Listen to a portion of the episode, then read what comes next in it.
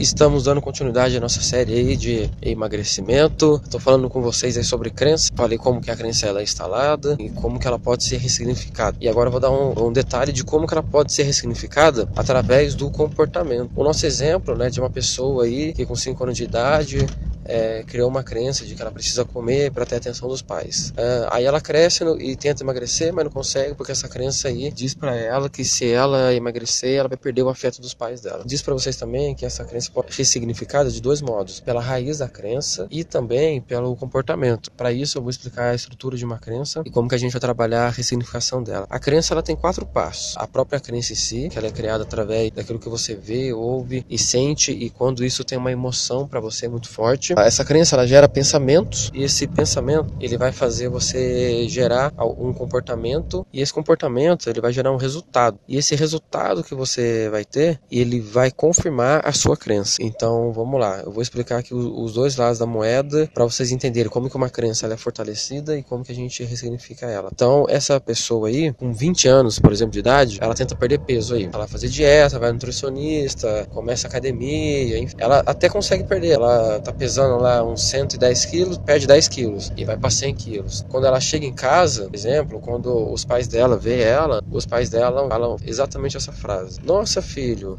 você emagreceu. Eu gostava de você mais fofinho.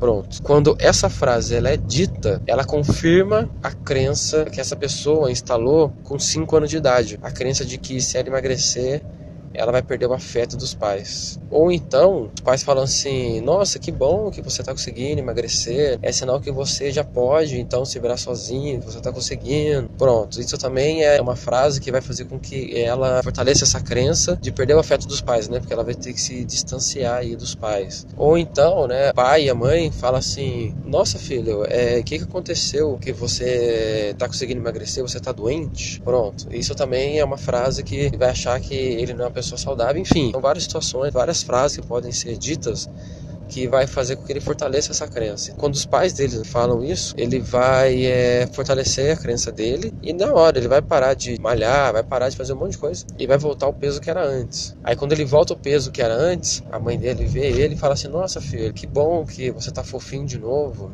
Então isso é uma frase que mostra o afeto. Então de novo fortalece a crença de, dessa pessoa. Né? E como que essa pessoa ela pode ressignificar a crença dela? Eu vou ter que abordar esse assunto no próximo áudio, né? Vocês me desculpem, mas o assunto ele é assim mesmo, ele é bem extenso, ele é bem detalhado. Então no próximo áudio eu prometo que daí eu falo para vocês como que a gente ressignifica uma crença através do comportamento.